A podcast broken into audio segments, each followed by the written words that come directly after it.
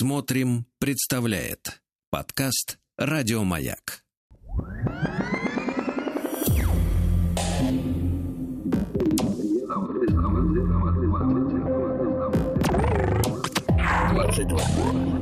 Объект. Объект двадцать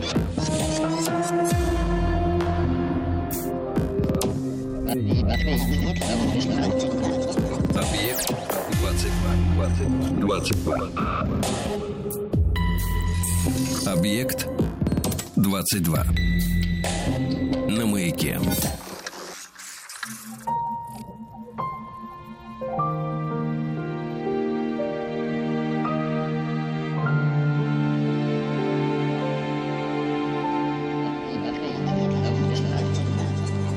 Объектив 22.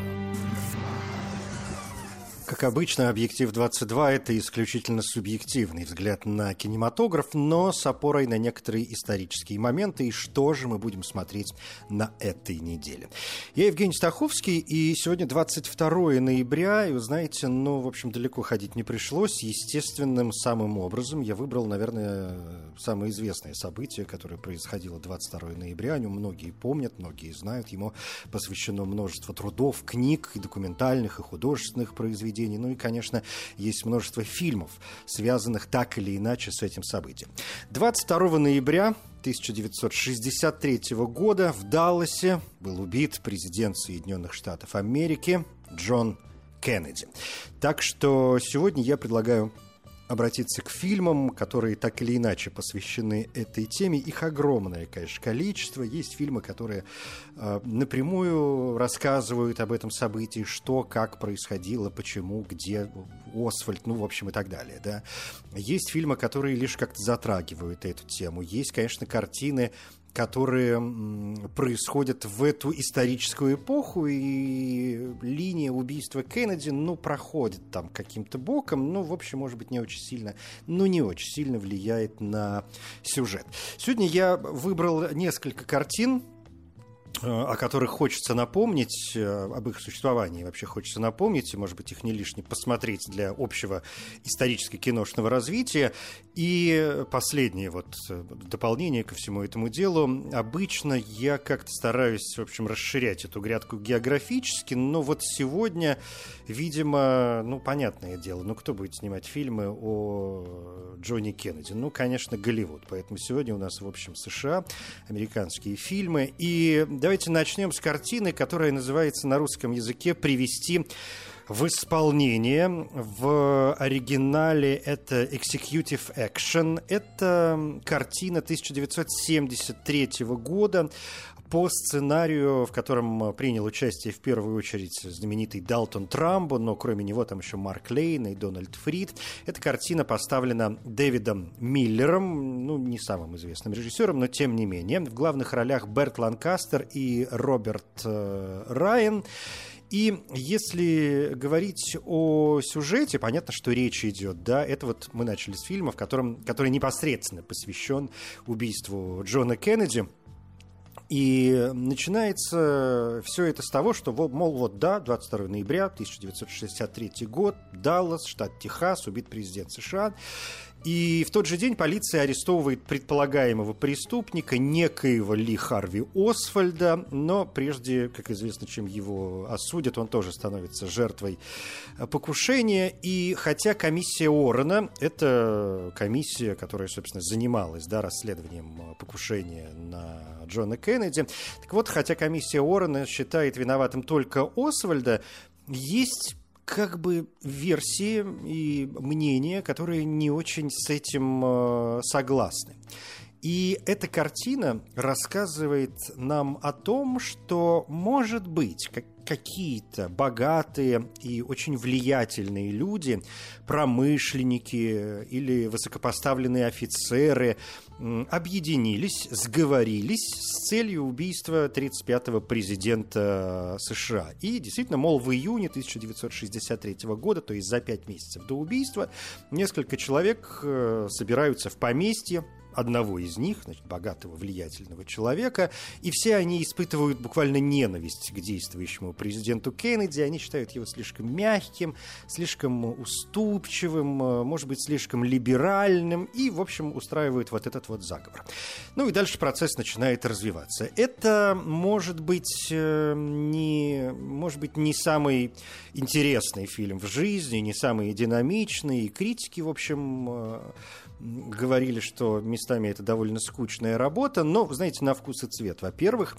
А во-вторых, мне кажется, что этот фильм 1973 года привести в исполнение интересен с точки зрения именно истории кинематографа, потому что это первый фильм, в котором в открытую ставится под сомнение правдивость, истинность отчета комиссии Уоррена о покушении на Джона Кеннеди, что действительно, мне кажется, довольно важным. Потом в кино мы увидим это довольно часто, но вот это была первая картина. И фильм вызвал огромные споры после выхода на экраны из-за изображения, собственно, убийства Кеннеди, и многие кинотеатры отказались его показывать, другие сделали несколько несколько сеансов, но в итоге тоже отказались от э, проката. И э, в итоге фильм был ну, снят практически полностью уже с проката уже в декабре 1973 года, и он не появлялся нигде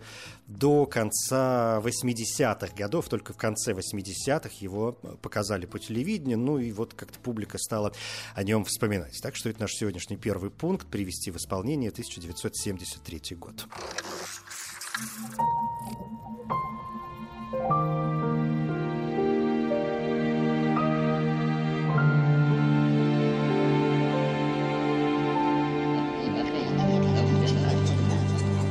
Объектив 22. Пункт номер два – это картина 1984 года. На русском языке этот фильм называется «Вспышка». Режиссером выступил Уильям Таннен, в общем, тоже не самая известная личность, но да тем не менее. Это такой такой полубоевик, может быть, даже полутриллер. Это, может быть, даже нео-вестерн. Там снимаются разные люди, но в первую очередь Крис Кристоферсон, наверное, наиболее из них известен. Ну, так мне кажется, хотя там есть, конечно, и другие люди. Это вот как раз фильм, который не слишком явно э, показывает нам э, убийство Кеннеди. Речь там идет о двух эм, техасских деятелях пограничной службы США США, которые посреди буквально пустыни обнаруживают наполовину закопанный джип, в котором обнаруживают э, тело, скелет, а кроме того снайперская винтовка и 800 тысяч долларов. И понятно, что с этим делом надо что-то делать. Причем банкноты и водительское удостоверение датированы нашим любимым сегодня 1963 годом.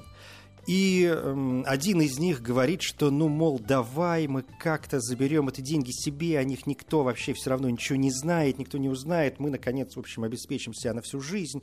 Второй сначала сопротивляется, но, в общем, в итоге оба соглашаются передать информацию в отдел шерифа, и э, в итоге после исследования джипа берут э, там, купюры для анализа, и выясняется, что они были отправлены непосредственно из Федерального резерва в Далласе.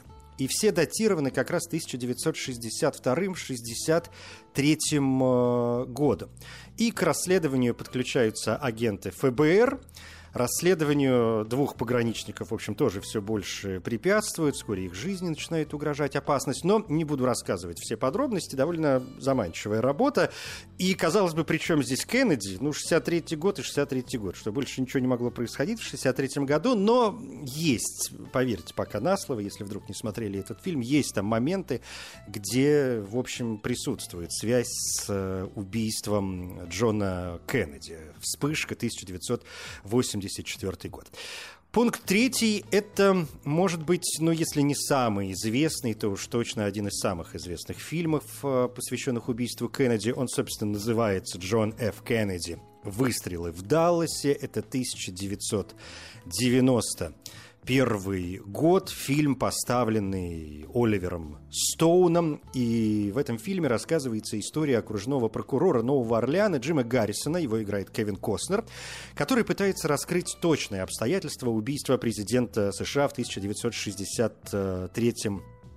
И фильм, собственно, начинается с воспоминаний о президентстве Кеннеди с 60 по 63 год. Там э, рассказывается о важных политических событиях. Все это создает такой своеобразный фон для э, последующего развития э, сюжета. И вступление, собственно, завершается оригинальными кадрами визита Кеннеди в Таллас 22 ноября 63 года.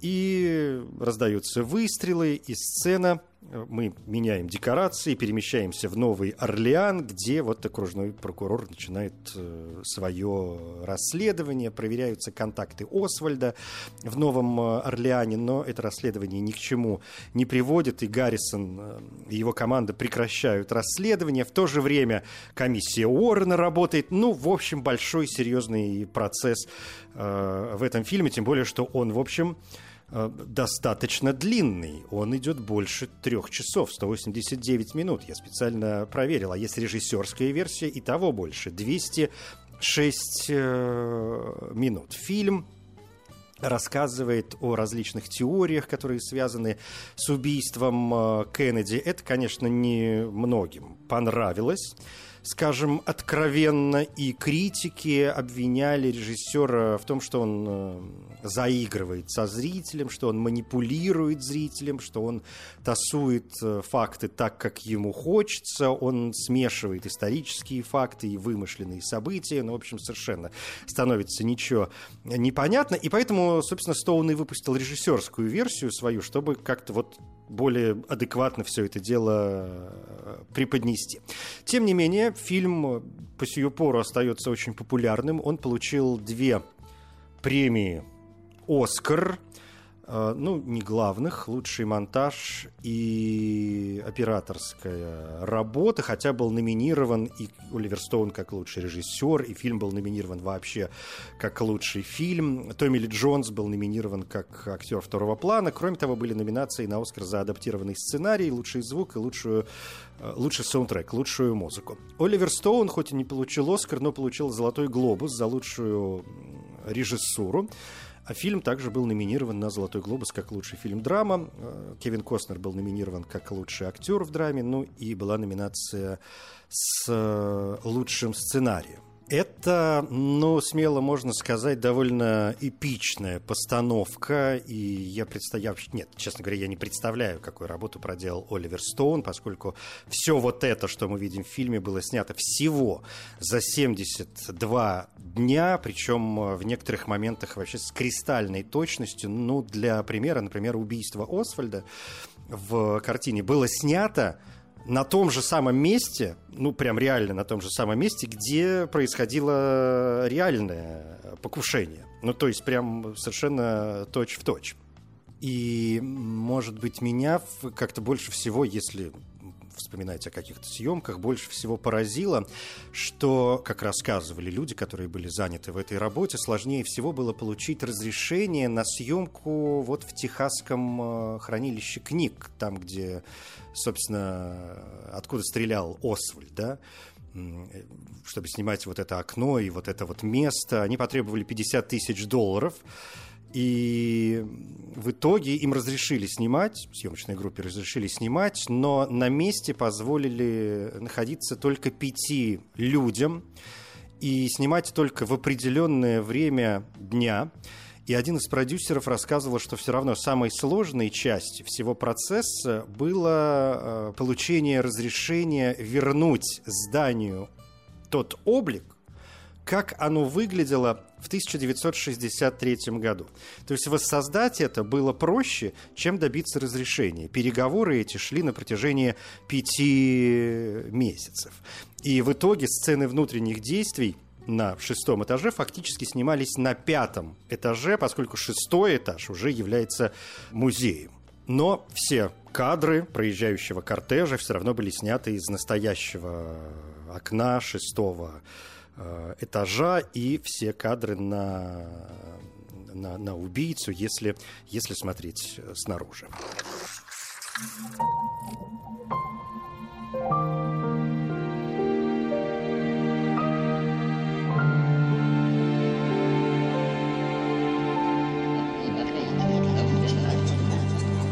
Объектив 22. Пункт номер четыре в сегодняшней подборке напрямую нас э, подводит даже не к, не, не к самому Кеннеди, даже не к кортежу, который следует по Далласу, а к тому месту, где впервые в Далласе Кеннеди появляется. Ну, появляется, разумеется, не один. Это фильм 1992 года.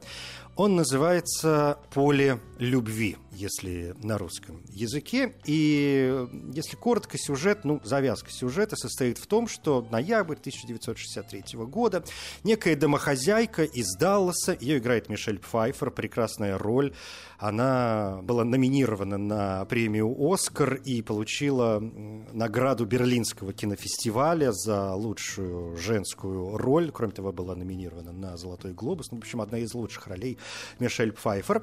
И она домохозяйка, которая буквально-таки без ума от первой леди от Жаклин Кеннеди. Тем более, что она считает, что у них есть некоторая связь, что вот и она тоже потеряла ребенка. И, естественно, она узнает, что президент вместе с женой посетят Даллас, и она пытается сделать все возможное для того, чтобы, ну, хотя бы краешком глаза увидеть э, любимую Жаклин и любимого, наверное, все-таки президента.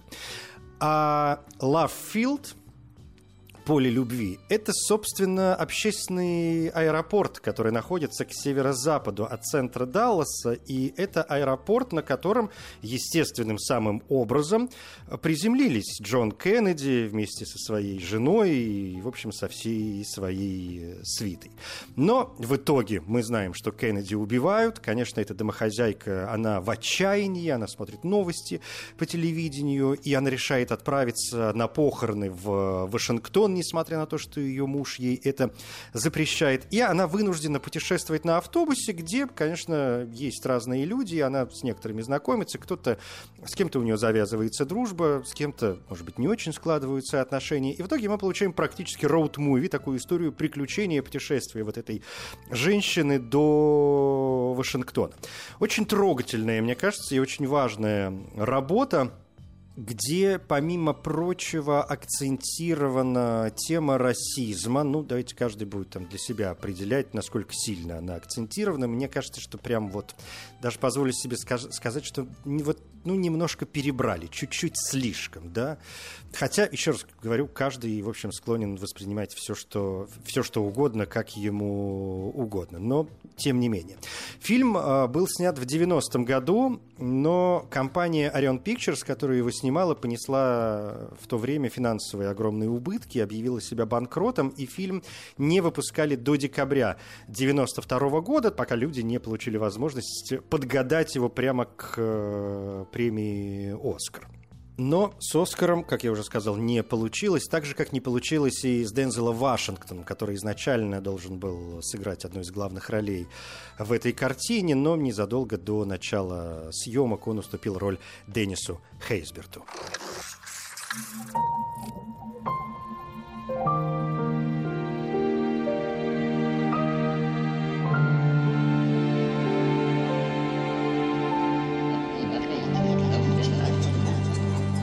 Объектив 22. Ну, еще один фильм из 90-х, совершенно прекрасная работа под названием «На линии огня». Это 1993 год. Прекрасный фильм Вольфганга Петерсона. И здесь э, не менее прекрасный актерский ансамбль. Клинт Иствуд, Джон Малкович, Рене Руссо в главных ролях. Если коротко, то это фильм об агенте секретной службы, который был частью личной охраны президента во время убийства Кеннеди 22 ноября, и он считает личным провалом то, что не смог спасти жизнь Кеннеди. Но, так или иначе, он, в общем, э, продолжает работать, и спустя много лет появляется некий террорист, некий маньяк, который собирается убить уже другого нынешнего президента Соединенных э, Штатов Америки. Ну и мы получаем, в общем, довольно динамичную двухчасовую историю. Это фильм, который очень хорошо повлиял на развития карьеры Вольфганга Петерсона в Голливуде. Он уже снял к тому времени свой знаменитый фильм «Лодка», а Клинт Иствуд очень хорошо знал фильм «Лодка» и оценил его очень высоко.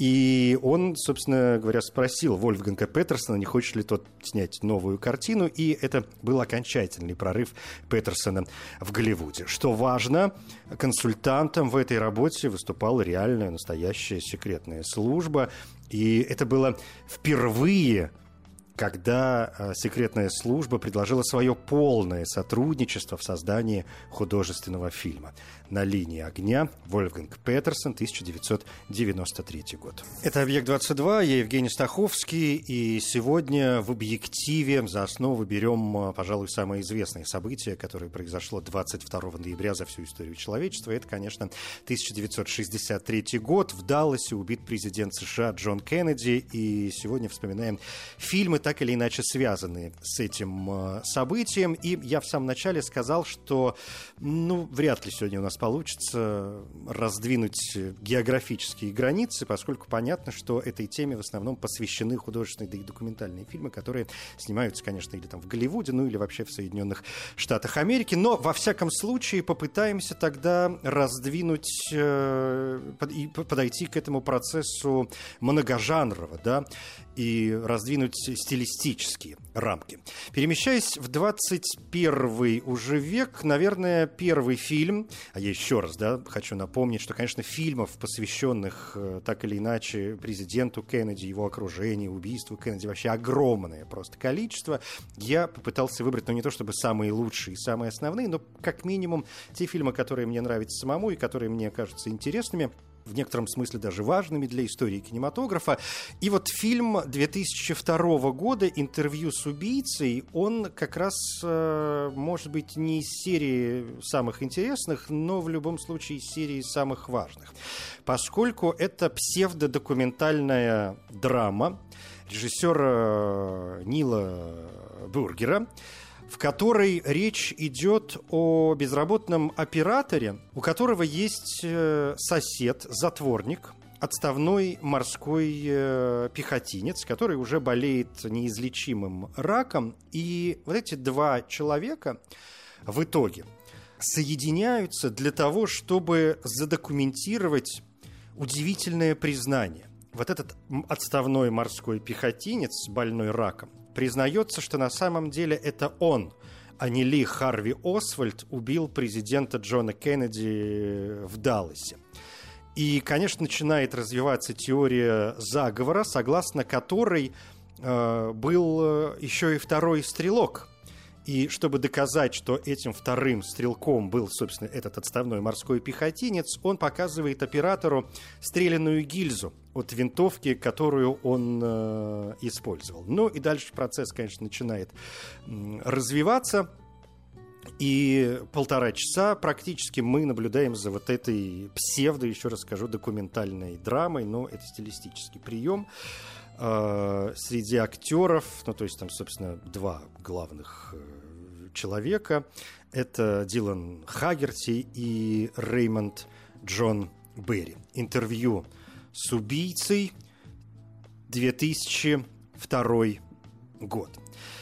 В 2013-м была очень неплохая работа под названием «Паркленд». Это картина картина американского, конечно, режиссера Питера Ландесмана.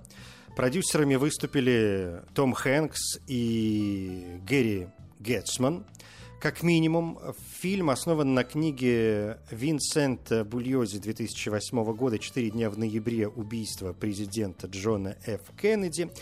И картина «Паркленд» рассказывает о событиях, которые произошли сразу после убийства Кеннеди 22 ноября 1963 года, о событиях, которые показаны с самых разных точек зрения. Здесь и молодые врачи, и медсестры в мемориальной больнице, в местной больнице Далласа, и секретная служба, разумеется, и режиссер-любитель, который э, непреднамеренно снял собственно говоря, сцену убийства, и агенты ФБР, которые должны разбираться с Ли Харви Освальдом, и брат Освальда Роберт, которому пришлось справляться со своим новым состоянием, со своим новым образом, с разбитой и практически уничтоженной семьей которая, в общем, тоже оказалась перед лицом этого э, преступления. И, конечно, в фильме появляются и сотрудники службы безопасности Кеннеди, которые были свидетелями как смерти президента, так и возвышения, возвышения Линдона Джонсона,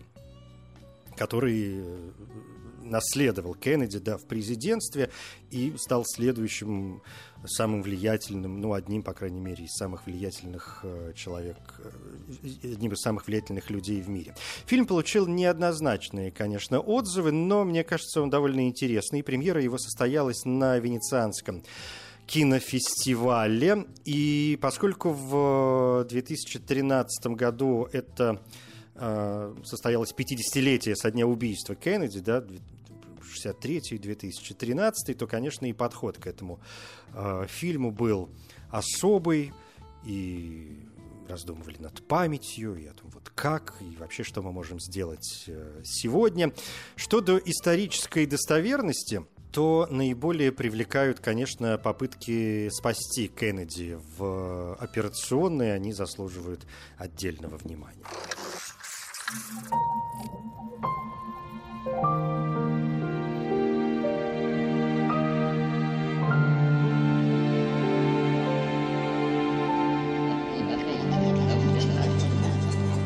Объектив 22. В 2013 году вышла еще одна интересная картина, посвященная нашей сегодняшней теме. Она называется очень прямо «Убить». Кеннеди, ни много, ни мало, или убийство Кеннеди, мне кажется, чаще называют его так на русском языке, а не убить Кеннеди. Это телевизионный фильм, но тем не менее, фильм, основанный на одноименной научно-популярной книге 2012 года Билла О'Рейли и Мартина Дугарта.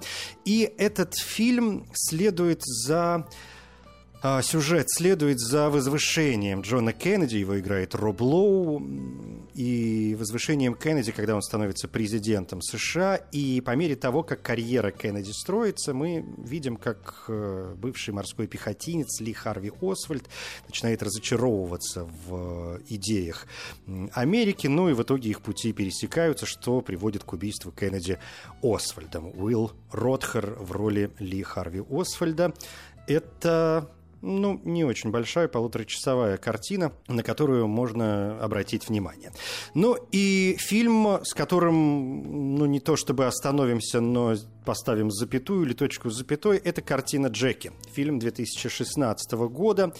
Фильм с блестящей совершенно Натали Портман в роли Жаклин Кеннеди. Кроме того, там Питер Скарсгард, Грета Гервик и, в общем, многие другие люди. И э, это недавняя картина, в которой речь идет о том, как через неделю после убийства Кеннеди журналист навещает Джеки Кеннеди, Жаклин Кеннеди, для того, чтобы взять у нее интервью. И после того, как Джеки размышляет э, о разных вещах, журналист обращается к ней, конечно, с вопросами об убийстве, о его последствиях для Джеки и для всей ее семьи. И она рассказывает о событиях, которые происходили незадолго до убийства, прежде чем, конечно, описать весь свой шок, весь свой ужас, который она испытала в тот момент. Интересно, что каждый персонаж, который появился в этом фильме, был напрямую основан на реальном прототипе. Единственное исключение, то есть единственный вымышленный персонаж в этой картине – это священник. Его играет сэр Джон Хёрд. Что до настоящей реальной Жаклин Кеннеди, то она дала два интервью после смерти мужа. Одно журналу Life, другое историку Артуру Шлезингеру-младшему, который записал 8 часов разговоров с Жаклин Кеннеди. И после этого она больше никогда публично не говорила о том периоде времени. И некоторые стенограммы этого интервью, тем не менее, впоследствии были довольно серьезно отредактированы самой Жаклин Кеннеди, что заставило исполнительницу ее роли Натали Портман задать задаться в итоге вопросом, что же именно Джеки хотела скрыть и почему она хотела это скрыть. И вот это исследование, исследование причин этого редактиров... Э, редактирования стало важным элементом в изображении Джеки Кеннеди и Натали Портман. Она говорила, что это помогло мне внимательно изучить все пробелы, все возможные пробелы в информации и очень долго размышлять о том, что было удалено и э, почему. И, тем не менее, эти пробелы, с другой стороны, давали ей ощущение свободы, что они могут э, представить себе те моменты, которых сейчас ну, видимо, ни у кого нет. 22 ноября на календаре. Сегодня за основу берем 1963 год, когда в Далласе был убит президент Соединенных Штатов Америки Джон Кеннеди. И сегодня вспоминаем фильмы, так или иначе, связанные с этим событием. Но вот, мне кажется, все основное, то, о чем я хотел сказать, я, в общем, об этом уже сказал. Под занавес можно вспомнить, ну, вот, да, мы вспоминали о возвышении Линдона Джонсона после смерти Кеннеди. И, конечно, есть фильмы, которые, собственно говоря, уже посвящены Джонсону и его связи с э, Кеннеди. Это, например, известнейший фильм, который называется «ЛБД», картина 2016 года. Или есть фильм «До самого конца», тоже фильм 2016 года. Есть э, фильмы, так или иначе, посвященные Кеннеди как человеку и не, не, не обращающиеся прям непосредственно, да, не ставящие во главе угла э, его убийства. Ну, собственно, например, есть сериал «Клан Кеннеди» 2011 года, где там вообще все широко и размашисто. А есть, например, дворецкий картина, в которой речь идет о дворецком, который работает в Белом доме и который эм, встречался со многими президентами. И, в общем, ну вот что там где происходит. Или я могу вспомнить фильм «Зима. Сезон убийств». Это довольно, ну, старая по сегодняшним меркам картина, 1979 год, где речь идет о том, как младший брат э, убитого президента США пытается раскрыть э, дело. Но совсем под занавес я бы хотел вспомнить о фантастических историях, связанных с э, убийством Джона Кеннеди, точнее, э, об историях, связанных с перемещением э, во времени. Ну вот я вспомнил как минимум три таких работы. Во-первых, есть картина, которая называется «Обогнать время» или «На перегонки со временем» ее иногда называют. Это фильм 1990 года, телевизионная картина, где речь идет о профессоре истории, который очень переживает и не может смириться со смертью смертью своего старшего брата в Вьетнамской войне, и он узнает, что другой профессор работает над машиной времени. И он, конечно, моментально хочет, чтобы тот отправил его в прошлое, чтобы тот смог подкорректировать историю. Мол, если я смогу спасти жизнь президенту Кеннеди, то вьетнамской войны вовсе не будет, и значит, мой брат останется жив. На перегонки со временем 1990 год. А, второй пункт в этом списке – это фильм, собственно, «Второй шанс». Это 2000 год, фантастическая картина Роберта Дайка, где тоже речь идет о том, как путешественник во времени отправляется в прошлое и предотвращает убийство Кеннеди, изменяя ход э, истории. А Кеннеди остается президентом, и, естественно, события исторические и последующие начинают развиваться несколько иначе. Но вот каким именно образом, сможете узнать, посмотрев этот этот фильм. Не то, чтобы он прям был супер блестящим, но, мне кажется, он довольно любопытный. Ну и, конечно, последним пунктом, самым на сегодня, не могу не вспомнить о мини-сериале, который мне очень нравится. Он называется 11.22.63, где мы видим, собственно, дату убийства Кеннеди, 22 ноября 1963 года. Это фильм снят по мотивам научно-фантастического романа Стивена Спилберга, и мне кажется, это одна из лучших работ. О, господи, что я говорю, какого Спилберга? Стивена Кинга, конечно. Почему я вспомнил Спилберга? Ну, может быть, обратимся к нему в следующей серии, что-нибудь там где-нибудь. Ну, посмотрим. Да, книга Кинга 11.22.63, мне кажется, это один из лучших романов Стивена Кинга. И действительно очень неплохая э, работа из восьми серий, но смотрится на одном дыхании, тем более, что главную роль в этом сериале исполняет прекрасный совершенно Джеймс Франко, а исполнителями-продюсерами выступили, во-первых, сам Стивен Кинг, который, ну, как-то мог следить за процессом, а во-вторых, э, тоже блестящий совершенно Джеффри Джейкоб Абрамс, Джей Джей Абрамс. Это сериал 2016 года, и речь идет о том, как простой учитель английского языка обнаруживает проход в прошлое. И, ну, такую не машину времени, а тоннель в прошлое, подвал в прошлое, через который он может э, проникнуть в, в прошлое, в 1900, причем не в 63-й, а в 60-й год. И э, все сводится к тому, что он должен предотвратить убийство Кеннеди э, в ноябре 63 года. Но мы же понимаем, что он попадает в 60-й год, и ему каждый раз, то есть раз за разом, приходится проживать несколько лет в этом прошлом, к которому он, э, естественно, в какой-то момент начинает э, привязываться, и он должен найти способ тайно собирать информацию и о людях, и о событиях, которые привели к убийству, и, ну, чтобы его предотвратить. И, конечно, ему приходится очень сильно притворяться, чтобы создать иллюзию какой-то нормальной жизни, чтобы избежать подозрений. Ну, в общем, мне кажется, это очень хорошая работа. Если видели, то, конечно, можете со мной соглашаться, можете и нет. Если вдруг не смотрели, ну, надеюсь, что вы хорошо проведете несколько вечеров и испытаете наслаждение. 11 22 63 8 серий 2016 год. Все, пожалуй, на сегодня. Это «Объектив 22». Я Евгений Стаховский. Спасибо.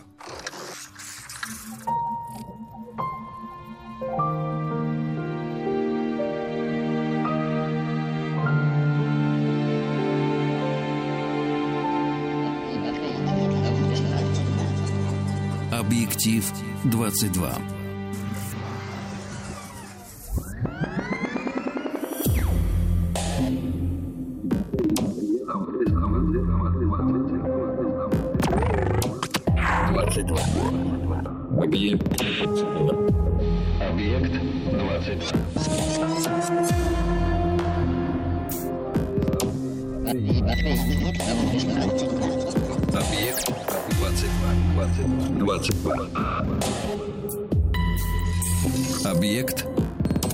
22. На маяке. Еще больше подкастов маяка. Насмотрим.